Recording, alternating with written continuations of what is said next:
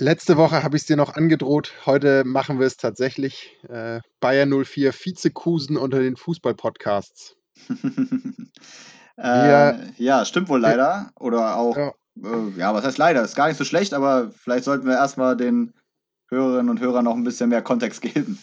Ja, ist doch ganz klar. Wir haben in einer Saison Champions League verloren, Finale verloren, Meister nicht geholt, am letzten Spieltag durch ein Eigentor in Unterhaching und im Pokalfinale verloren. Das ist doch ganz klar. Ah ja, okay. und äh, da habe ich wohl geschlafen, als du das alles gemacht hast. Ja, äh, wahrscheinlich sind wir deshalb so weit gekommen. Nee, äh, Stichwort Easy Credit Fanpreis. Ja, äh, von der Deutschen Akademie für Fußballkultur. So, jetzt haben wir den Namen auch komplett. Wie, wie alle äh, Dauerhörer ja wissen, wie unsere große Fan-Community weiß, haben wir ja teilgenommen ähm, einer, wie ich finde, nach wie vor sehr coolen Fußball-Utopie und wir haben den undankbaren, weil der erste nicht dotierte äh, Platz den vierten Preis gemacht. Also es gab drei dotierte Gewinner, die schwimmen jetzt im Geld, so stimmt es wahrscheinlich auch nicht. Also ein Preisgeld von insgesamt 5000 Euro wurde unter diesen dreien irgendwie aufgeteilt. Und wir als Vierte äh, haben in die Röhre geguckt. Die berühmte, wie heißt es? Nicht bronzene, wie heißt es? Äh, hölzerne Medaille, ne? Die hölzerne, oh, das habe ich tatsächlich noch nie gehört. Das hast du, glaube ich, nee, gibt's das nicht? Nee. Das weiß ich nicht. Gibt es das nicht bei Olympia? Nee. Nee. okay, es ist einfach der undankbare vierte Platz. Wir durften genau. nicht aufs Treppchen. Äh, aber um, ja, um nochmal ganz weit auszuholen, also es gibt in Nürnberg die Deutsche Akademie für Fußballkultur und diese schreibt jedes Jahr, glaube ich, einen sogenannten Fanpreis aus. Ähm, der, das ist jedes Jahr unterschiedlich. Also ich glaube, es gab Jahre, da wurden schon mal Podcasts ausgezeichnet oder Kneipen. Kneipen. Und ah, dieses okay. Jahr war es tatsächlich das erste Mal eine rein intellektuelle Leistung. Genau, hat natürlich also ein bisschen ein mit Corona auch zu tun, würde ich vermuten. Äh, und es ging eben darum, einen Text zu verfassen, äh, in dem man eine Fußball-Utopie verpasst, äh, äh, nicht verpasst, verfasst, äh, eine Fußball-Utopie entwirft, beschreibt, ähm, genau, die, es gab keine genaueren Vorgaben. Also es, äh, es äh, wurde noch darauf hingewiesen, dass bei der Bewertung nicht unbedingt äh, an erster Stelle steht, dass es auch eins zu eins so umzusetzen wäre, sondern die Originalität der Idee äh, wichtiger ist. Und ähm, dann wurden die Menschen, die sich an dem Wettbewerb beteiligen wollten, einfach mal mit dieser Aufgabe alleingelassen. Und wir haben gedacht, wir beteiligen uns da daran, haben uns hingesetzt und ich glaube, so zweieinhalb bis drei Seiten verfasst äh, ja. zu einer kleinen Idee, die uns gekommen ist. Und ähm, wir haben gedacht, wir nutzen heute diese Folge, die 19. Folge von Die Wahrheit liegt neben dem Platz, eurem Podcast an der Schnittstelle von Fußball und Gesellschaft, um euch äh, ganz uneigennützig nochmal unsere Idee näher zu bringen und äh, ein bisschen was davon zu erzählen. Ähm, genau. Und damit würde ich jetzt sagen, herzlich willkommen, schön, dass ihr dabei seid und Musik ab.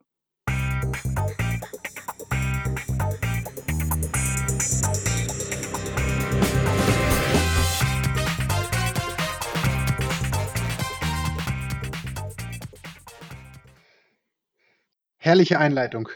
Danke. Äh, Benny, ich glaube, du hast ein bisschen was vorbereitet, ähm, wie wir das hier angehen, oder? Und, und, die, die Geschichte hier vorstellen den Leuten. Ja, absolut. Also wie immer bin ich der Vorbereitete hier. Äh, ich habe tatsächlich auf allen Medien, also hinter mir auf zwei Screens äh, sind Audiospuren und bei mir auf meinem Notizzettel neben mir liegen Notizen zu diesen Audiospuren. Also ich bin top vorbereitet. Ähm, und man sollte vielleicht noch dazu sagen, also die, unsere Utopie ist natürlich noch ersichtlich auf der äh, Website der Deutschen Akademie für Fußballkultur. Ja, wir packen den Link in die Show Notes, da könnt ihr dann gucken so. und euch das auch nochmal alles durchlesen. Genau, weil sie ist ja auch sprachlich, finde ich. Also wir haben ja durchaus ein bisschen Hirnschmalz reingesteckt und bei dir ist ja durchaus auch ein journalistisches Talent verloren gegangen. Bei mir geht es dann immer vom Mund bis in die Feder nicht so weit. Äh, von daher, ich spreche lieber, als dass ich schreibe. Aber wir haben die zahlreichen Diskussionen, die wir rund um diese Utopie, weil das ist ja auch ein kreativer Prozess, in dem man craftet und äh, die Idee gemeinsam weiterentwickelt, haben wir zum Glück immer wieder äh, aufgenommen. In weiser Voraussicht, dass daraus irgendwann mal eine Folge entstehen könnte. Man muss äh, ehrlicherweise sagen, in unserer Hybris haben wir gesagt, ja, wenn wir das Ding dann gewonnen haben und Millionen von Zuhörern uns zuhören, dann machen wir nochmal eine Folge, wie dieser Geistesblitz entstanden ist. Nun wird es halt die Vizekusen-Folge, finde ich aber eigentlich noch viel sympathischer.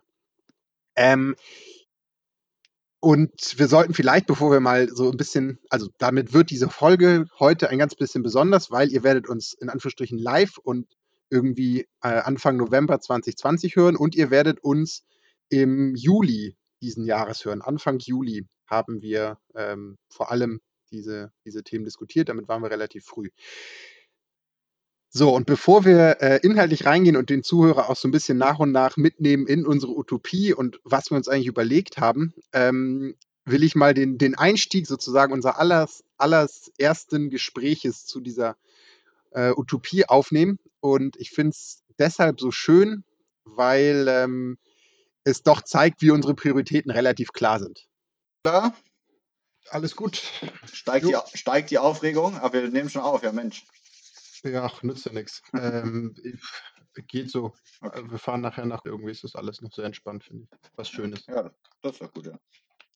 Ähm, kannst du mir kurz erzählen, was mit Manuel Neuer war? Ich habe irgendwie nichts mitbekommen. So, im Prinzip reichen diese 17 Sekunden schon. Man wird es nicht erahnen, aber diese 15 Sekunden diskutieren wir meine letzten Tage äh, vor meiner Hochzeit. um dann nach nicht mal 15 Sekunden ja, ist alles in Ordnung. Sag mal, wie ist das eigentlich mit Manuel Neuer passiert? Also da zeigt sich doch sehr schön, wie unsere Prioritäten auch in diesem Podcast klar verteilt sind. Ähm, ich war, glaube ich, wirklich einen Tag vom, vom Aufbruch zu dann der kleinen standesamtlichen Hochzeit. Und äh, ja, das war alles, was wir dazu verloren haben. Dann ja, ging es rein. Moment, Moment. ich als guter Freund, äh, der auch schon in deinen Schuhen, diesen Schuhen gesteckt hat, kurz vor der Hochzeit, habe es mir natürlich zur Aufgabe gemacht äh, und offensichtlich auch erfolgreich, dich mal ein bisschen runterzuholen, ein bisschen abzulenken äh, mit Alltagsaufgaben wie Podcast aufnehmen. Ähm, also da kannst du mir, wenn wir uns mal sehen und mit deinen langen Armen ist es ja auch mit Corona-Regeln erlaubt, mal auf die Schulter klopfen. ja, sehr schön. Äh, danke dir dafür. Das habe ich damals gar nicht verstanden. Ja, Deswegen gut. bin ich sofort ins Thema getaucht. Viele, ja, sehr schön. Viele Leute verstehen nicht, was ich tue.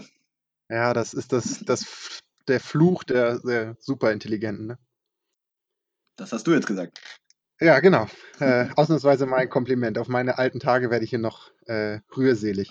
So, ähm, und dann fingen wir an, an unserem Text zu dokumentieren. Äh, wir haben uns natürlich, oder in dem Moment hatte ich dir einen ersten Draft zugeschickt und ich finde, auch die Diskussion darüber ist so schön, weil sie zeigt doch einfach, also es ist jetzt, ich spreche ja immer gerne von dem Einblick in unseren Maschinenraum, viel tiefer werdet ihr nicht mehr reingucken, liebe Zuhörerinnen und Zuhörer. Es zeigt sehr deutlich, wie wir kommunizieren und wie wir uns äh, vorbereiten auf unsere Diskussion. Von daher ähm, nochmal der Zeitsprung zurück in den Juli. Gut. Ich sehe ja jetzt erst, dass du ja Kommentare hast in deinem Text. Oder habe ich die Achso, nee, ich hab, ist das dein Ernst, ey? Du Vogel. Ja, die hatte ich wohl nicht anzeigen lassen beim letzten Mal. Ja, ja hast nicht, ne? Ähm, Ah. Nee, das habe ich doch da reingeschrieben. Also ich habe auch Kommentare reingeschrieben. Dann sind wir uns einfach sehr, sehr ähnlich. Also ich habe, ich hatte mir gedacht, die erste finde ich auf jeden Fall nicht so spannend. Ja, genau, da habe ich ja gedacht, ja gut, das deckt, aber ich gedacht, warum schreibst du mir das? Habe ich das schon gesagt. Achso, okay. ja, okay, alles klar. Ähm, du ja, Otto, ja, aber es ist ja schön, dass wir inzwischen nicht mal mehr in unserer Schrift uns unterscheiden können. Ja. Äh, hä? Das ist ja genau mein Gedanke. Das Also bei mir, äh, bei mir steht sogar Benjamin Scheer hat das kommentiert. Ja, bei mir auch, aber ich war mir gerade unsicher. nee, das war ich. Okay. Müssen wir jetzt noch so eine Einleitung machen für potenzielle Zuhörer? nee, ich würde sagen, wir, also wir schneiden das dann irgendwie ja. mal zurecht und machen gegebenenfalls noch was davor. Also lass okay. uns mal inhaltlich einfach reingehen, dann wird das schon spannend per se. Okay, alles klar. ich ich finde es nach wie vor großartig, wenn ich mir das anhöre. Also wir haben dann ja noch zwei, drei E-Mails hin und her geschrieben, äh, in denen wir diskutiert haben, wer jetzt welche Kommentare geschrieben hat. Also sehr schöne Vorbereitung. Ja, ähm, vielleicht zeigt das so ein bisschen, warum wir nicht auf dem ersten gelandet sind. Na, das, also in den Rohstadien war die Idee noch anders, als sie im finalen äh, Werk war, fand ich. Ähm, zeigt aber auch, dass wir tatsächlich verschiedene Ideen hin und her jongliert haben. Die, für die wir uns dann entschieden haben, ist, und jetzt sollten wir mal ein bisschen die Katze aus dem Sack lassen, ähm, ich habe das irgendwann mal unter dem Schlagwort zusammengefasst, äh, Schlag den Rab für Profifußball. Mhm. Ich glaube, das, da kam tatsächlich auch meine ursprüngliche Idee her, dass viele von denen, die ich kenne, mich eingeschlossen, eine seltsame Begeisterung für Schlag den Rab hatten, wo zwei völlige Amateure sich irgendwie duellieren in äh, Sportarten, die sie noch nie gemacht haben. Und da kam, glaube ich, der ursprüngliche, die ursprüngliche Idee her. Und die Grundidee ist eigentlich, dass jede Bundesligamannschaft in ihren Spielen ähm, eine bestimmte Anzahl an Amateurminuten einsetzen muss. Was sind Amateurminuten? Amateurminuten sind Anzahl der Amateurspieler auf dem Platz multipliziert mit ihrer Spielzeit. Ich glaube, wir haben es damals ähm, so errechnet, dass im Schnitt vier Amateurspieler auf dem Platz stehen müssen über die 90 Minuten. Genau. Die Mannschaften sind völlig frei in der Aufteilung. Sie können eine Halbzeit mit acht Amateuren spielen und dann die zweite Halbzeit nur mit Profis. Sie können aber eben auch die ganze, das ganze Spiel ähm, mit vier Amateuren spielen und jede Variation dazwischen. Die Positionen dürfen sie frei wählen. Und der Kniff ist, das sind nicht irgendwelche Amateure. Genau, sondern es, ist, äh, sind, es sind Spieler und Spielerinnen, wenn ich mich richtig erinnere, ähm, ja. aus einem Pool von äh, Amateuren, die ähm, ja aus der jeweiligen Region des Profivereins stammen äh, und dort in anderen Vereinen, also in Amateurvereinen kicken. Ähm, Benny, du musst mich jetzt berichtigen, wenn ich äh, Sachen falsch nee, erzähle. Ab, absolut ähm, richtig.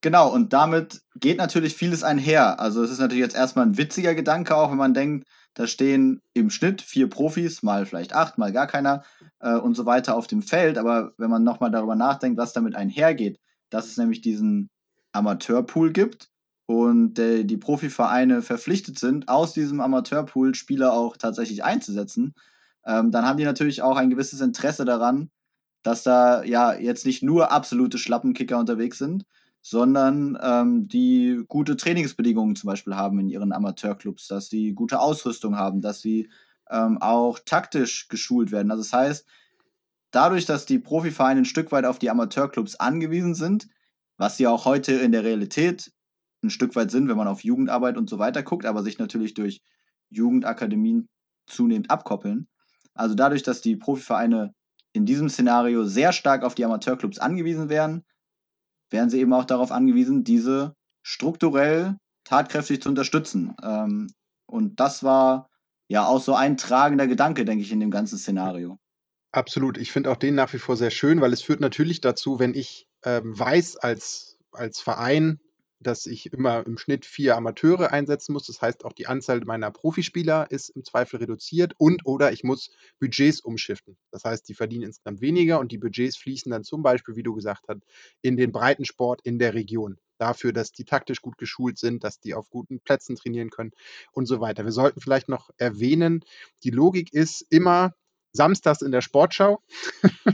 Wo sonst? Das, äh, ähm, wird der, werden die Amateurpools wahrscheinlich dadurch, dass das ja bundesweit passiert, vielleicht ja in den Regionalprogrammen, also sonntags abends, äh, wo dann die Sonntagsspiele gezeigt werden, das ja in den Regionalprogrammen oder zu irgendeiner anderen Sendezeit, werden aus dem Amateurpool die Amateure für die nächste Woche ausgelöst. Das heißt, sowohl die Amateure als auch die Profivereine wissen genau eine Woche vorher, mit welchen jeweiligen Kickern sie dann die, das nächste Ligaspiel bestreiten werden. Und das passiert willkürlich. Also das ist natürlich eine wichtige Voraussetzung, dass die Profivereine keine, keinen Einfluss haben darauf, wen sie dann zugelost kriegen, sondern einen klaren Anreiz haben, in der Breite eine solide Sportlichkeit herzustellen. Also wir haben dann irgendwie mal das Beispiel der ähm, niederbayerischen Schweinshaxen essenden, Biertrinkenden, also sehr stereotypisch, verzeiht uns das, ähm, äh, dickbäuchigen Männer, diskutiert, die dann dem FC Bayern zugelost werden könnten. Und daneben eben irgendeinen Regionalverein. Wir haben dann natürlich wieder das Beispiel Freiburg genommen, was irgendwie als alles als gutes Beispiel ist, was ähm, viel mehr Geld in den Regionalsport steckt und dafür sorgt, dass alle Vereine, die Mitglied dieses Amateurpools sind, ähm, eine grundlegende Fitness haben und damit dann einfach der SC Freiburg einen Wettbewerbsvorteil hat, nicht weil sie die besten Profis haben, sondern weil äh, ihre Amateure im Zweifel zumindest mal eine Halbzeit oder sogar 90 Minuten konditionell mithalten können. Und, und ein und, anderer Gedanke kommt mir da noch, äh, den wir ja. hatten, also kommt gerade bei mir wieder hoch, ähm, weil wir gerade gesagt haben, eine Woche vorher wird ausgelost. Das heißt, ähm, man ist natürlich generell darauf angewiesen, dass die Amateure äh, in einem guten, guten Zustand sind und gut geschult sind, aber natürlich will man die Woche ja noch nutzen, die dann so richtig äh, in die eigene Mannschaft einzubinden und wird die ja dann auch mal, denke ich mal, einladen, taktisch schulen, mit auf den Trainingsplatz nehmen und so weiter und so fort. Ähm, und damit das natürlich möglichst äh, reibungslos funktionieren kann und möglichst ausgiebig, ist man natürlich dann ein gewisses äh, Stück auch darauf angewiesen, dass die Arbeitgeberinnen und Arbeitgeber in der jeweiligen Region mitspielen. Und dass sie dann sagen, ich lasse jetzt äh, den Karl-Heinz oder die Hanna, äh, klar, stelle ich die Woche frei. Äh, vermutlich werden die Profiklubs auch ein bisschen was äh, auf der hohen Kante haben, um das zu kompensieren, aber trotzdem ist es ja nicht in jedem Betrieb ohne weiteres möglich. Das machen aber die Arbeitgeber auch nur gerne, wenn sie sich mit dem Club identifizieren, war so unser Gedanke. Absolut.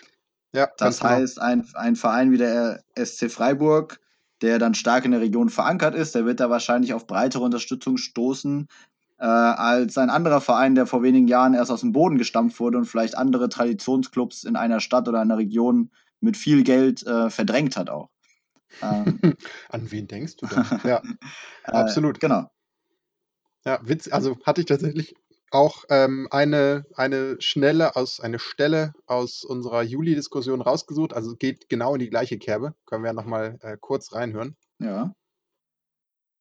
Aber ich habe tatsächlich auch überlegt, also so Dinge wie, okay, wie läuft dann diese Woche vorher ab? Ja, dann kann es natürlich, und auch da hast du dann Wettbewerbsvorteile. So, es kann sein, dass dir eben der, also ich mache es utopisch oder, oder äh, theoretisch, der bei, beim FC Bayern wird dir der Siemens-Ingenieur zugelöst, der von seinem Arbeitgeber 0,0 Verständnis hat und einfach nur abends nach 19 Uhr Feierabend nochmal eine halbe Stunde kicken gehen kann.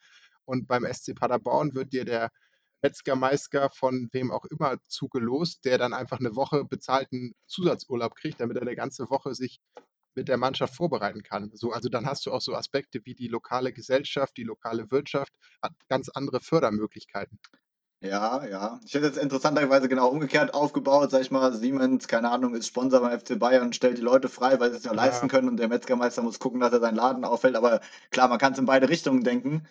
Ähm, was man natürlich mitbedenken könnte, ist eine Art äh, Verdienstausfall, äh, für den die Vereine zahlen Sicher. oder so. Sicher. Klar, hilft ja. jetzt im Selbstständigen nicht viel. Ja. Ja, also, oder, also auch da kann man, also das wäre dann sozusagen die positives Frame. Man kann natürlich auch sagen, so Formel 1, Budgetreglementierung, I don't know ähm, wo man sagt, so die dürfen maximal 20 Stunden, 10 Stunden, wie auch immer, in dieser Woche ja. dann auf dem Fußballplatz mhm. sein und nochmal fünf im Theorieraum. Ich finde die erste Variante deutlich charmanter als die zweite. Was mit, mit ohne Regelung einfach jeder Verein. Ohne ja. Regelung und sozusagen über äh, Versuch, sozusagen über lokale Möglichkeiten das Maximum rauszuholen. Mhm als äh, es über zu reglementieren. Wie ist es denn mit, äh, muss ich das annehmen, wenn ich da ausgelost werde? Kann ja sagen, da habe ich aber Mallorca gebucht, da kann ich nicht. Gute Frage. Musst du da rangehen? Ich gucke einmal.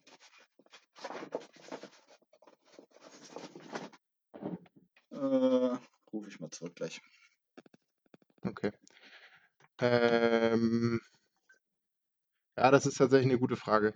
Da habe ich noch nicht drüber nachgedacht. Ähm, man könnte ja dann lösungsorientiert sagen, so, äh, es gibt so eine Vorauslösung, in der irgendwie 100 Profi, 100 äh, Amateure auf die nächsten acht Wochen verteilt werden mhm. und alle sind bitte angehalten, in diesen acht Wochen zur Verfügung zu stehen. Ja, oder man könnte einfach sagen, wenn einer wirklich nicht kann, das nachweisen kann, dann muss er halt im nächsten Spiel eingesetzt werden oder irgendwie sowas.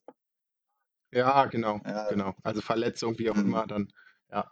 Ja, wobei, dann hast du dann, dann ziehen alle die Attestkarte und können auf einmal ihre Amateure doch drei Monate vorbereiten. Weil so. klar ist, irgendwann muss er. Ja.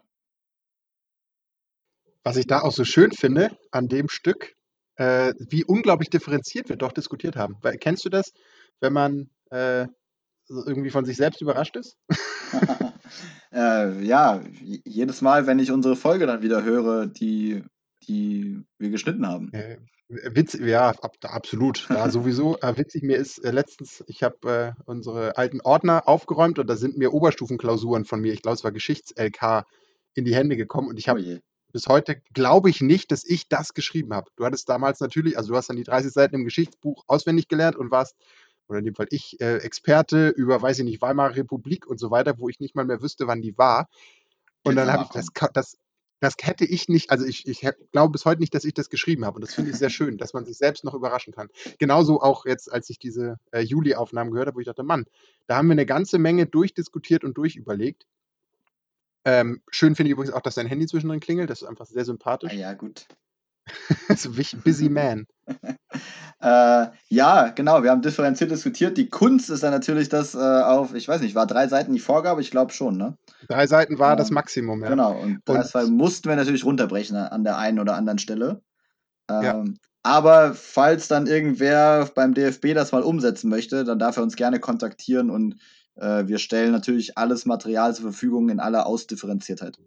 Wir haben ellenseitenlange Konzepte. Ja, und man muss sagen, dass das fing natürlich an als Spinnerei. Und wie das so ist mit Spinnereien, ähm, wurde es konkreter. Und wir haben mehr und mehr dran gefeilt. Und auch mehr und mehr der, wo man am Anfang sagen würde, ja, geht natürlich überhaupt nicht, ähm, aus dem Weg geräumt. Und vielleicht der beste Indikator äh, ist mein Vater tatsächlich. Als wir daran gearbeitet haben, war ich mal eine, war sogar zur Hochzeit wahrscheinlich, dann zu Hause und habe das irgendwie äh, auf, der, auf, der, Terrasse in der Sonne vorgelesen und mein Vater, ja, das ist ja völliger Käse, dann äh, ich, ich gebe doch meine Amateurspieler nicht ab, wenn ich gerade ein Ligaspiel habe und also sehr viele kritische Punkte, die damals auch noch angreifbar waren und ein paar Wochen später sprach er mir eine Sprachnachricht bei WhatsApp, was schon selten ist und sagte, ich habe darüber nochmal nachgedacht, das würde den Fußball deutlich besser machen. Mhm. Da habe ich gedacht, jo, schön. Siehst du, dein alter Herr, der hat wie ich, äh, weil er ein guter Kerl ist, äh, dich vor deiner Hochzeit nochmal ein bisschen abgelenkt mit knallharter Kritik. Ja, genau. Ja, so Punkt, der ja eben nochmal aufgeploppt ist, war die Frage, was mache ich eigentlich als Amateurspieler, wenn ich da nicht kann? Eine andere Frage, die wir uns ja in der ganzen Diskussion noch gestellt haben, ist, was ist, wenn ich als Amateurspieler gar nicht will? Also wenn ich jetzt ja. zum Beispiel äh, in der Region Dortmund wohne, aber eigentlich Bayern-Fan bin, äh, ja. hatten wir schon hin und her überlegt und gedacht, ja, was macht man damit? Und es ist natürlich auch äh, vielleicht ein Stück weit unfair, weil die Bayern in ja, deutschlandweit natürlich ein dichteres Netz an Fans haben. Also die könnten ja, ja, in jeder Stadt haben die jede Menge Fans im Gegensatz zu anderen Vereinen. Wir haben uns aber dann in der Diskussion darauf geeinigt, ähm, dass die ganzen Amateurkicker Sportsmänner und Sportsfrauen genug wären, um diese Chance beim Schopf zu packen und auch gegen ihren geliebten Club, welcher auch immer es sein mag, antreten würden mit aller Härte und es vielleicht dann noch besonders feiern würden, wenn sie gegen den Club äh, ein Tor erzielen oder ähnliches. Absolut. Also ich erspare euch jetzt und dir die, den Rückschnitt aus Juli. Ich habe genau diese Diskussion auch nochmal äh, extrahiert. Aber wir haben damals noch zwei Argumente ins Feld geführt und die halten für mich total valide noch. Das erste ist sozusagen die erste DFB-Pokal-Hauptrundenlogik mhm. wo es ja, das ist dann ja immer die schöne Geschichte, der der Sportkommentator in die fünf Sekunden vor, vor der Spielzusammenfassung äh, drückt. Ja, und hier der Student links außen ist großer Bayern-Fan und darf jetzt gegen seine Idole spielen. Natürlich hat er total Bock, gegen die zu spielen. So, das ist das Erste. Ähm, und das Zweite, und das finde ich ist noch das viel stärkere Argument. Man darf nicht vergessen, da kommen Amateure, die spielen auf den Ascheplätzen dieser Republik Tag ein, Tag aus und kommen dann für eine Woche in diesen völlig unfassbaren Kosmos Profifußball. Die, Im Idealfall haben sie eben ihre Woche Urlaub, werden da in die Akademie einquartiert am Volksparkstadion. Ich bin irgendwie auf einmal in Hamburg und stelle mir das sehr bildlich vor.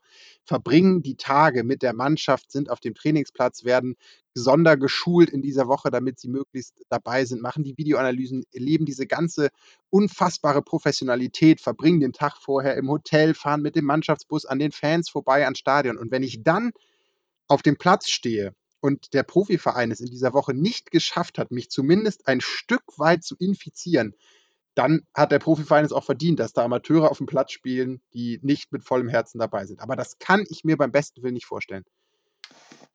Ja, also sagen, sagen wir es anders. Ich, ich bin äh, HSV und irgendwie Pauli-Sympathisant.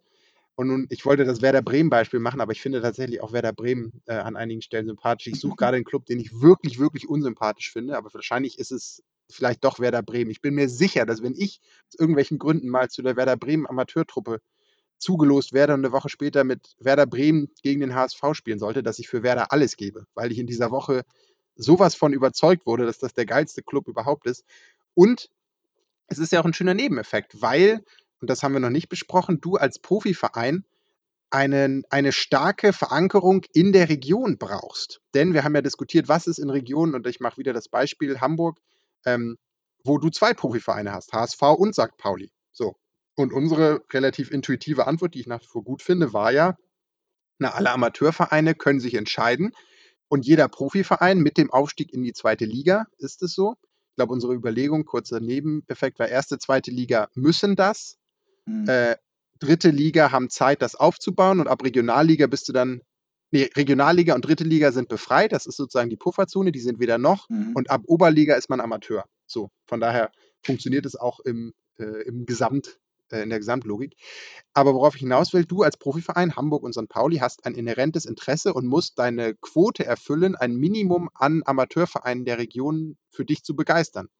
Und die Amateurvereine können entscheiden, werden sie Pauli Amateurpool-Mitglied oder HSV Amateurpool-Mitglied. Und wenn nun einer der beiden Vereine grundunsympathisch wäre, dann würden alle Amateurclubs sich für den anderen Club entscheiden und der jeweils andere, ich mache das sehr bewusst jetzt theoretisch, ohne die Vereine zu nennen, ähm, ich hätte es vielleicht mit Eintracht Frankfurt und Mainz 05 tun sollen. Da wäre es ganz klar, wer da die ganzen Amateurclubs zieht. Vermutlich. Ähm, Aber, ja. Äh. wir, wir rechnen, lass es uns äh, theoretisch und äh, fiktiv machen. Aber ähm, es wird, glaube ich, klar, worauf, worauf ich hinaus will, dass man dann als Profiverein sich sehr stark darum kümmern muss, dass man in der Region eine, ein positives Bild abgibt, weil die Amateurvereine Teil des Amateurpools sein müssen. Und ja. im Idealfall die besten. Weißt du, was mir gerade bei deinem Werder Bremen-Beispiel noch gekommen ist? Ich glaube, eine Sache, die wir in der ganzen Geschichte nicht diskutiert haben oder bedacht haben, ist so eine Positionsfrage. Ne? Musst jetzt gerade bei dir dran denken, ähm, bei, so als Torhüter ist ja schon so ein bisschen Spezialfall. Äh, da müssten wir eigentlich auch eine Regelung treffen, ne? dass nicht äh, zwei Torhüter zum Beispiel zugelost werden oder dass Torhüter nicht auch ständig zugelost werden oder so. Äh, ja, oder die dürfen einen halt einfach einsetzen, wo sie wollen. Ja, genau. Also das habe ich dann auch gedacht. Das wäre dann, also es wäre wieder eine spannende Herausforderung. So, also ich werde dem FC Bayern zugelöst, setze den Manuel Neuer auf die Bank, weil ich im Tor mhm. vermutlich noch am wenigsten Schaden anrichte, weil im Feld macht es einfach keinen Sinn. Ähm, ja, ist eine spannende Frage, aber das bringt uns ja, also haben wir tatsächlich nicht beantwortet, war dann so eine der wenigen offenen Stellen, die ich aber auch okay finde. Ähm, was es aber trotzdem mit sich bringt, und das haben wir noch nicht diskutiert, ist, wir haben mit sehr viel so gesellschaftlicher Rahmen, was macht das mit den Profivereinen, dass sie stärker in der Region verankert sind, dass es eine bessere Synergie gibt zwischen Region und Verein, alles sehr schön. Aber es macht auch das Spiel unheimlich viel unterhaltsamer, weil du auf einmal einen unheimlichen Möglichkeitsraum hast an taktischen Möglichkeiten. Es ist nicht mehr das perfektionistische Rasenschach, in dem du deinen Gegner wochenlang bescoutest und dann deine Taktik ideal darauf einstellst und im Prinzip Tore nur noch dann entstehen, wenn wirklich das Seziermesser die gegnerische Taktik so perfekt auseinandergelegt hat, dass es dann nochmal klappt. Kann man sich auch für begeistern, begeistere ich mich auch für, aber du bringst einfach jede Woche aufs Neue äh, x wahrscheinlich sechs bis acht völlig Unbekannte in diese Gleichung, die sowohl beim Gegner unbekannt sind, aber ja auch dir total die Möglichkeiten geben. Also ich habe das vorhin so äh, holzschnittsartig kurz gesagt. Warum nicht? Ich mache das FC Bayern Beispiel. Die erste Halbzeit mit Neuer, Boateng und Alaba und äh, den restlichen Amateuren versuchen, möglichst wenig Gegentore zu kriegen. Und dann liegen sie halt nach einer Halbzeit gegen Mainz 05 mit 0 zu 5 zurück können aber die zweite Halbzeit nur mit Profis spielen gegen vier Mainzer Amateure und Profis und am Ende gewinnen sie halt 7 zu 5. Aber die zweite, also die erste Halbzeit ist völlig unterhaltsam, weil Mainz zerlegt Bayern und in der zweiten Halbzeit ist es super unterhaltsam, weil es so ein Wettlauf gegen die Zeit wird, schafft es Mainz jetzt mit den Amateuren, die sie noch auf dem Platz haben, gegen die Bayern-Profis das Ding zu halten. Also es wird auch mhm. taktisch und, und von der Spieldynamik her viel, viel unberechenbarer, viel, viel unterhaltsamer. Ja, allein die erste Halbzeit war ja auch schon ein Kampf gegen die Uhr für jetzt die Mainzer in dem Fall, weil die sich Klar. denken, okay, fünf Tore können wir vielleicht halten, die müssen jetzt aber auch schießen äh, ja, und genau. müssen dann zum absoluten Sturmlauf äh, aufbrechen. Äh, genau, also, oder auch. Oder, oder stell dir vor, die Mainzer gehen so in Angriff mit ihren Profis, dass dann einer der Amateure, den sie vorne bei Bayern im Mittelsturm gestellt haben, auf einmal durchbricht ja, und ein genau. Tor schießt. Ja, ja, ja. So. Und dann stehst du vor 69.000 in der Allianz Arena. Äh, was man auch immer noch so im Hinterkopf dann hat, ähm, okay, ein Verein liegt vielleicht hinten, oder aber die wissen, die anderen müssen jetzt aber noch 10 Minuten noch einen Amateur gleich bringen auf der linken Seite oder so. Ähm, ja, genau. Das äh, bringt ja noch ganz viel Spekulationselemente auch mit. Ähm, Absolut. Ja, vielleicht wirkt es jetzt erstmal so, als ob als ob es total abgedreht werden würde. Ähm, aber ich sag mal so, alles ist doch besser, als zum neunten Mal jetzt dem FC Bayern zur Meisterschaft zu gratulieren. Na, absolut. Und vor allem, also ich habe das Gefühl, dass wir, wir haben jetzt, also das war ja kein systematischer Prozess, in dem wir eine Problemanalyse, alle Probleme, die der deutsche Fußball im Moment hat, aufgeschrieben haben und dann Lösungsansätze entwickelt haben, sondern das Ding kam wirklich von der Idee her. Aber in der Entwicklung und Weiterentwicklung dieser Idee, dieser Utopie, haben wir relativ viele Probleme, die wir dem Profifußball aktuell ankreiden, erschlagen. So, es ist eine ganz deutliche, also wir haben es ja auch Anfang der Corona-Zeit immer wieder gesagt, die Demaskierung des Profifußballs, der endgültige Bruch zwischen Basis und Verein im Sinne des Profis. Ähm, all das hätten wir, und da kamen wir ja ursprünglich her, dass die Leute aus der Kurve auf einmal mit auf dem Platz stehen. So, das war, glaube ich, mal eine der, der Ursprungsthesen. Wie schaffen mhm. wir das? Äh, ich und ich, ich finde es nach wie vor eine, eine sehr, sehr schöne ähm, Utopie, die tatsächlich an eine, also äh, inzwischen sind wir ja so verblendet, dass wir da tatsächlich auch an eine Umsetzbarkeit glauben. ähm, an einer Stelle wird es natürlich scheitern und das ist ein Stück weit die Internationalität, weil entweder müssten es alle machen oder es macht keiner. Weil natürlich wird die Bundesliga nicht anfangen, jede Woche Amateure reinzudrücken, wenn sie dann in der Champions League gegen Vereine spielen, die die ganze Zeit nur mit Profis spielen. Das stimmt wohl, ja. Äh, das ist natürlich wie bei, bei anderen Dingen beim Fußball auch das Problem. Also Stichwort Gehaltsobergrenze zum Beispiel. Ja, ähm, absolut. Ich würde jetzt gerade mal einen Schwenk machen. Ich finde es nämlich interessant. Also, wir haben ja jetzt äh, einiges dargestellt, was ähm, ja Probleme des Profifußballs, aber auch was es für Auswirkungen hätte gesellschaftlich.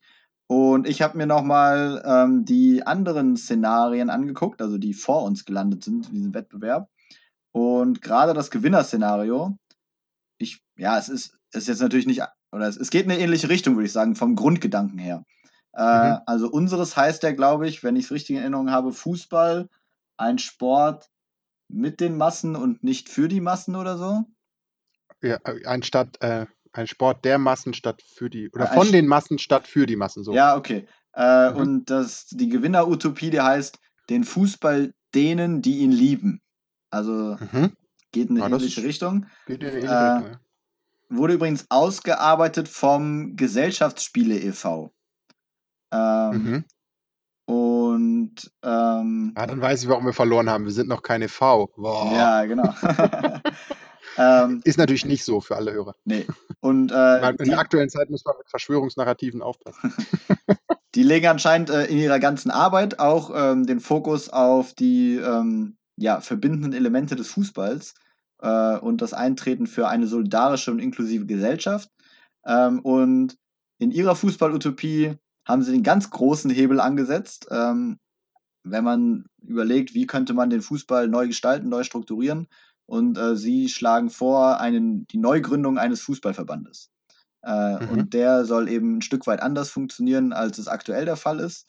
Ähm, der Verband soll nämlich, genau wie die Mitgliedsvereine, äh, nach genossenschaftlichen Prinzipien strukturiert sein. Ähm, das heißt, gleichberechtigte Mitbestimmung durch alle Akteure. Ähm, und das heißt, äh, dieser Verband, der schafft Zugang und Beteiligung an Fußball und an Fankultur, ähm, indem zum Beispiel dann auch ähm, die Prozesse partiziper, nachhaltiger, geschlechtergerecht äh, gestaltet werden. Also wenn man sich jetzt zum Beispiel wird ins Feld geführt die finanzielle Ausstattung des äh, Profifußballs. Ähm, also Profifußball soll schon als Leistungssport weiterhin betrieben werden. Äh, es mhm. soll jetzt nicht alles nivelliert werden, aber es äh, wird zum Beispiel ganz klar gesagt, Männer und Frauen und auch Mixed-Ligen ähm, sollen gleichberechtigt sein, äh, sollen gleichberechtigt von den Mitgliedsvereinen gefördert werden und wenn ich es richtig verstehe, eben auch finanziell ähm, gleich behandelt werden von Verbandsseite her. Ähm, mhm. Also ich habe mich jetzt nicht durch alle, alle Details gearbeitet des Szenarios, aber als ich es gelesen habe, habe ich nur gedacht, so die Grundidee geht in eine ähnliche Richtung, also auch sich den Fußball angeschaut und überlegt, wo hat denn der Fußball wirklich, wo ist der mit der Gesellschaft verzahnt und wo könnte eine Veränderung vom Fußball auch gesellschaftlich was bewirken. Ähm, mhm. Und da war eben auch nochmal ganz klar, ja, ich glaube, das ist ein Stück weit das näher zueinander bringen wieder von Profis und Breitensport tatsächlich. Ja, ist interessant. Also ähm, es ist deshalb interessant, du erinnerst dich sicher an unseren äh, wunderbaren Gast Roman, den wir als Experte äh, für, für Klimafragen bei einer unserer Folgen hatten und die Rolle von Klima und dem Profifußball diskutiert haben. Ja. Ähm, da hat er ja unter Beweis gestellt, dass er auch ein glühender Fußballfan ist. Und vor vielen Jahren, als ich noch in der Schweiz gelebt habe, bin ich irgendwann mal mit ihm durch Zürich spaziert. Ich weiß nicht mehr zu welchem Anlass. Und wir haben mindestens anderthalb Stunden auch aus einer fixen Idee gebrainstormt, wie man eigentlich die FIFA und UEFA brechen könnte. Mhm. Weil es war mal wieder eines der Zeiten, wo großer Skandal war und dann war auch die Lösung relativ schnell. Gründung eines alternativen Verbandes, der sich ganz klaren Prinzipien unterstellt. Und dann war die Idee so, man müsste nach und nach äh, Verbände, die dieser Idee, also Nachhaltigkeit, Fairness, keine Korruption und so weiter. Und unsere Ideen waren dann natürlich, okay, man kriegt irgendwann dann den isländischen und den norwegischen Verband und hat dann mal das erste Mal eine WM mit acht Verbänden und irgendwann bricht der erste große. Und dann hat man irgendwann eine kritische Masse, dass auf einmal alle bei der äh, alternativen FIFA-Verbands-WM mitmachen, wenn sie dann FIFA hieße, statt FIFA und UEFA. Ja. Äh, geht ja so ein ganz bisschen in die richtige Richtung, wobei, ja, oder in die gleiche Richtung. Wobei wir nicht, ähm, obwohl wir in der Schweiz waren, an genossenschaftliche Strukturen gedacht ja, äh, es war jetzt eine ganz wunderbare Überleitung, weil äh, die, der zweite Platz, also die Utopie, die auf dem zweiten Platz gelandet ist, beschäftigt sich mit der Frage ähm, Fußball und Klimaschutz, was äh, mhm. wir ja in unserer ersten Folge auch schon behandelt haben, das Thema. Äh, und dann nochmal, oder? Ja, absolut. Einmal in ähm, unserer ersten Folge, das war unser absoluter Auftakt, stimmt. wo wir noch äh, ge gehört haben, ob wir jetzt nur über Klima reden würden. Ja, genau. ähm, Und äh, nee, machen wir nicht. Und dann nochmal mit Roman, wo wir dann tatsächlich ja, auch was genau. zu sagen haben. Also äh, das zweite Szenario ähm, entwirft ein, ja, ein Szenario. Eine Utopie Eine ist glaube ich. Ja, Entschuldigung.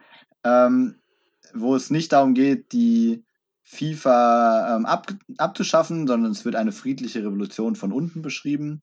Äh, es geht eben auch darum, dass sich der Fußball, ähm, der hyperkapitalistische Fußball ja an sein Ende geraten ist.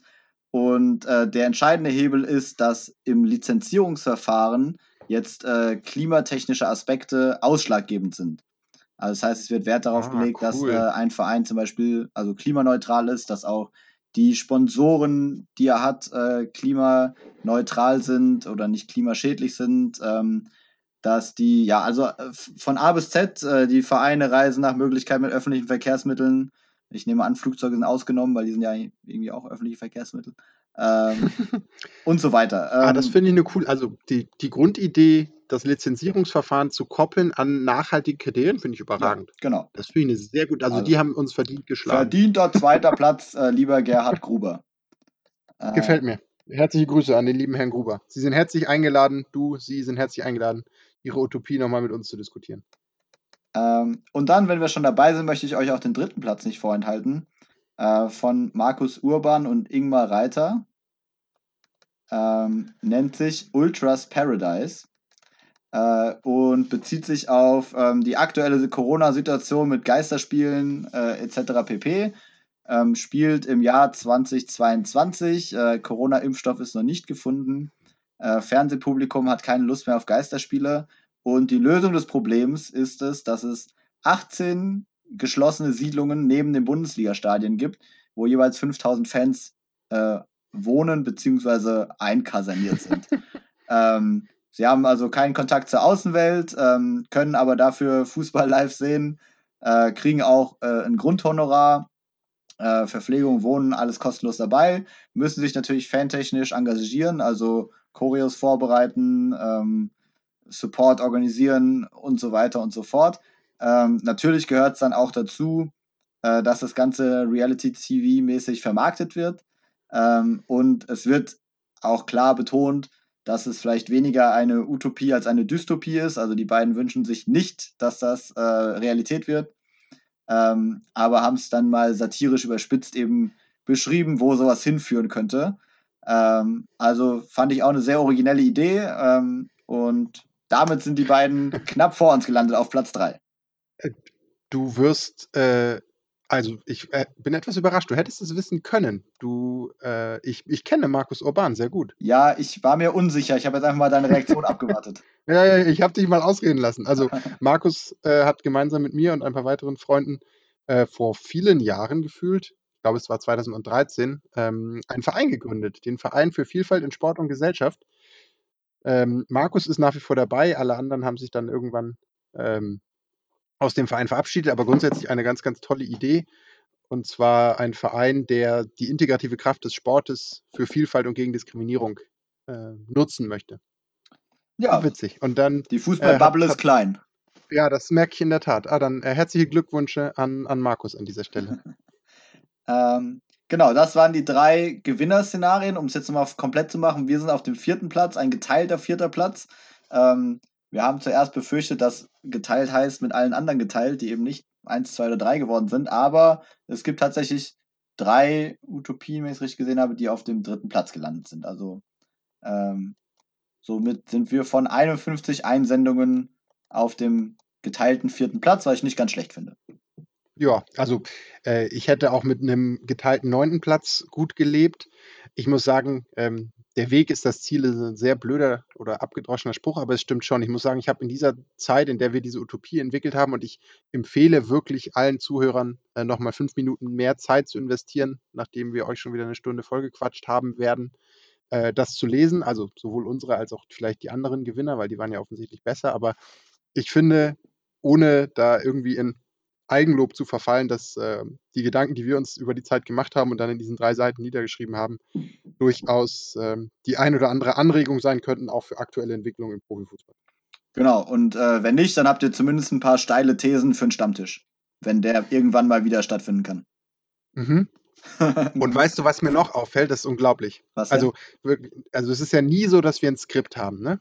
Nee. Für, für unsere Folgen. Aber wir sind jetzt perfekt Aber, bei der, äh, zeitlich gesehen bei der Überleitung. Ja, und mit Stammtisch leitest du perfekt oh, über zur Kategorie. Das geil, ist unfassbar. Mann. Es ist unfassbar. Also, ich, also ich, ich, ich darf es ja mal wieder schneiden wahrscheinlich und ich höre, ich glaube, zwischen jedem latenten Themenbruch, der kein Bruch war, war irgendwie eine elegante Hinleitung, wo man sagt, wenn wir es, also man würde uns glauben, dass wir es geskriptet hätten. Das heißt, du äh, streust es jetzt hier mal so ein, um klarzumachen, dass es nicht so ist. Ja, genau. Also ich bin selbst überrascht über äh, uns. Aber jetzt genug des Eigenlobs, denn für unsere Kategorie machen wir es wie immer. Ähm, du hast überhaupt keine Ahnung, worum es geht heute, ne?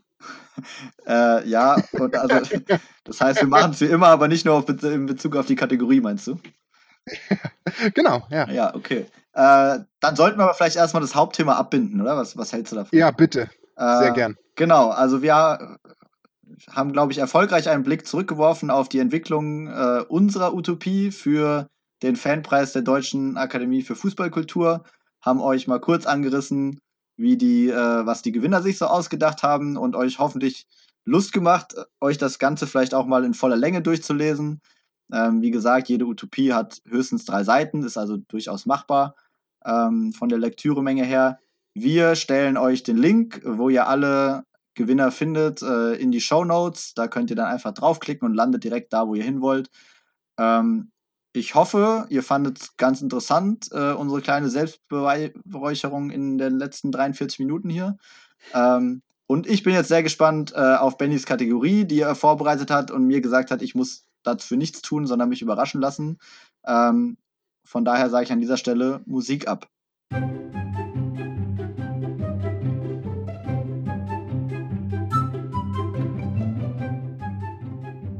Ja, ich freue mich tatsächlich auch. Äh, ich habe ich hab lange überlegt, was ich mache.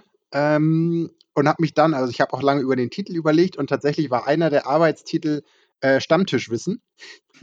Aber offiziell läuft es, glaube ich, ähm, unter der Kategorie wahr oder falsch. Also das Spiel ist relativ einfach und ich habe mich ein ganz bisschen inspirieren lassen von unseren ersten beiden Folgen, wo wir ja äh, Was macht eigentlich Düdüdüd gespielt mhm. haben. Ähm, die Regeln sind relativ einfach. Ich werde, es gibt zwei Spielrunden. In beiden Spielrunden werde ich dir drei kurze Geschichten, Fakten, Fun Facts, Anekdoten erzählen, Statistiken. Mhm. Und ähm, du musst mir sagen, welche davon wahr und welche falsch ist. Also in Spielrunde 1 werde ich dir, äh, wie auch in Runde 2, drei Geschichten erzählen ja. und eine von denen ist falsch, ah, okay. zwei äh, sind wahr. Du sagst mir bitte, welche der drei falsch ist. Ich bin gespannt. Ja. Also Geschichte Nummer eins rankt sich um den legendären Fußballspieler Lee Todd, den man natürlich kennt. Ich kannte ihn auch nicht. Ähm, denn der erhielt die schnellste rote Karte der Fußballgeschichte. Mhm. Direkt nach dem Anpfiff zu Spielbeginn kommentierte er Fuck me, that was loud, als er den Anpfiff hörte, was nach nur zwei Sekunden zu einer roten Karte führte. Geschichte Nummer eins. Lee Todd, Legende in England. Okay. Geschichte Nummer zwei, und die ist schön, weil es so ein bisschen äh, historische Ironie hat. Denn der Rekord, oh, das kannst du eigentlich mal schätzen, der Rekord für die meisten Tore äh, in einem WM-Spiel, also von einer Mannschaft erzielt, Was glaubst du, was ist der? Äh, okay, 7-1 wahrscheinlich relativ weit vorne dabei, aber es gab ja schon wilde Geschichten. Ich glaube, 16. Ja, es ist tatsächlich 17. Oh. Und das Schöne, historisch, ironischerweise, er zielt 7, äh, 74. Mhm. Und zwar von zwei Ländern, die es nicht mehr gibt. Ähm, also in einem Spiel zwischen zwei Ländern. Denn die Deutsche Demokratische Republik hat diese 17 Tore erzielt uh, okay. gegen Zaire, was das heutige, äh, die heutige Demokratische Republik Kongo ist. Okay. 17 zu 0 haben die gewonnen, oder? Oder 17 zu 16? 17 zu 1. Okay, immerhin. Ja, ja genau, das war dann so ein Ehrentreffer. Äh, und ähm, war das in der Gruppenphase, oder was? Das war in der Gruppenphase. Das ja. heißt, wir haben ja dann auch gegen die gespielt, oder? Haben wir nicht in der Gruppenphase gegen die DDR gespielt, dann auch 74 und verloren? Ich muss sagen, ich habe die anderen Spiele nicht nachgeguckt. Es stand nur in der Gruppenphase. Aber es war, ja, okay, aber wir haben doch hier, das ist doch das berühmte Ding. Das muss ja dann die Gruppenphase gewesen sein, wahrscheinlich. Okay. Ich nehme an, dass die BRD äh, das heut, die heutige Demokratische Republik Kongo auch geschlagen hat. Ja. Und Geschichte Nummer drei. Ähm, wir sind wieder bei einer Fußball-Weltmeisterschaft, etwas kürzlicher, nämlich 2002. Und dort schoss der Südkoreaner, ich muss mal gucken, ob ich den Namen ausgesprochen kriege, An Jung Wan wahrscheinlich, gegen Italien ein Tor in der Nachspielzeit und warf damit die Italiener raus aus der Weltmeisterschaft. Mhm, mhm. ähm, und am nächsten Tag erhielt besagter An Jung Wan eine Kündigung von seinem italienischen Stammverein Perugia, weil der Eigentümer meinte, er könnte nicht mit Spielern zusammenarbeiten und Menschen bezahlen, der den italienischen Fußball zerstört hätte. Okay. Äh, jetzt wäre noch die Frage, die falsche Geschichte hast du dir ausgedacht? Die habe ich mir vollkommen ausgedacht, ja. Ah ja, okay. Was unheimlich viel Spaß gemacht hat, muss ich sagen. Ja, das glaube ich gerne. ähm, also ich sage jetzt erstmal, ich tendiere zu der zweiten Geschichte, weil ich glaube, irgendwie hätte ich das schon mal gehört, wenn die, wenn die DDR da so super hoch gewonnen hätte und ich weiß nicht, gut, also die, die, die, die, die Italien-Geschichte, ich finde, die klingt auch sehr ausgedacht. Auf der anderen Seite klingt es aber auch irgendwie so, als könnte man sich vorstellen. Also so ist ja nicht. man stellt sich so einen italienischen Clubboss schon vor, ne? Der dann ja, eben. Also ich überlege gerade, äh, Weltmeister sind ja die Brasilianer geworden. Und ich erinnere mich noch, dass die Südkoreaner sich so ein bisschen ja, durchgefuchst haben, da sag ich mal. Und äh, es dann immer hieß, okay, Jetzt hatten sie. Haben sie nicht im Halbfinale noch gegen uns gespielt? Ja, 2002? genau, ja. Und dann hieß ja. äh, zum ersten Mal ein vernünftiger Stiri und schon sind sie raus, so nach dem Motto. Äh, ja, aber gegen Italien, also gut, wir hatten ja so diese, wir hatten ja so einen relativ einfachen Pfad, sag ich mal. Und mit, war mit der Truppe auch notwendig, um ins Finale zu kommen. Ähm, war da noch eine Truppe? Das war doch nur Olli Kahn. aber den, den Ballack, den würde ich jetzt auch mal nicht äh, ja, das schlagen wollen. Ähm, also ich nehme die DDR-Geschichte. Und damit geht der Punkt tatsächlich an dich, ja. ich hätte nicht, äh, nicht so übertreiben sollen. Ähm, ja, 17 war vielleicht ein bisschen viel. ja, der, der tatsächliche Rekord, also ich habe mich bei dieser Geschichte von dem re realen Re Rekord inspirieren lassen, mhm. denn der beträgt 10 ah. und es war 82 Aha. und zwar zwischen Ungarn und El Salvador. Ah, okay. Würde heute wahrscheinlich noch so ausgehen. Könnte gut sein. Ähm, äh, an, an ja. der Stelle, ja. Also ich, ich überlege gerade, nee, ich äh, habe mir irgendwann habe ich mir irgendwie viel von diesem WM Stammtisch dummes Zeugwissen draufgepackt durch, keine Ahnung, weil man viel darüber gelesen hat und deswegen habe ich auch gedacht, das hätte ich schon mal gehört. Ja. Also. Ähm, an der Stelle vielleicht noch für die Statistikfuchse und jetzt kommt wirklich das unnötige Stammtisch, Stammtischwissen die äh, sechs WM-Spiele mit den meisten Toren einer Mannschaft. Mhm. Äh, Top 1 und 2 ist tatsächlich beides Ungarn. 82, 10 zu 1 gegen El Salvador. 54, 9 zu 0 gegen Südkorea. Mhm, okay. Wer wurde 54 eigentlich? Mhm. Ähm, 74 ähm, dann Jugoslawien 9 zu 0 gegen Zaire, also die heutige Demokratische Republik Kongo. Mhm. Ähm, 38, 1938 Schweden 8 zu 0 gegen Kuba. Okay. Äh, 1950 unser beliebtes Bolivien beteiligt. Du darfst raten, auf welcher Seite. Ja, ich weiß nicht, haben sie schon mal ein Länderspiel gewonnen? Ja, gut, offensichtlich, wenn sie bei einer WM dabei waren, aber.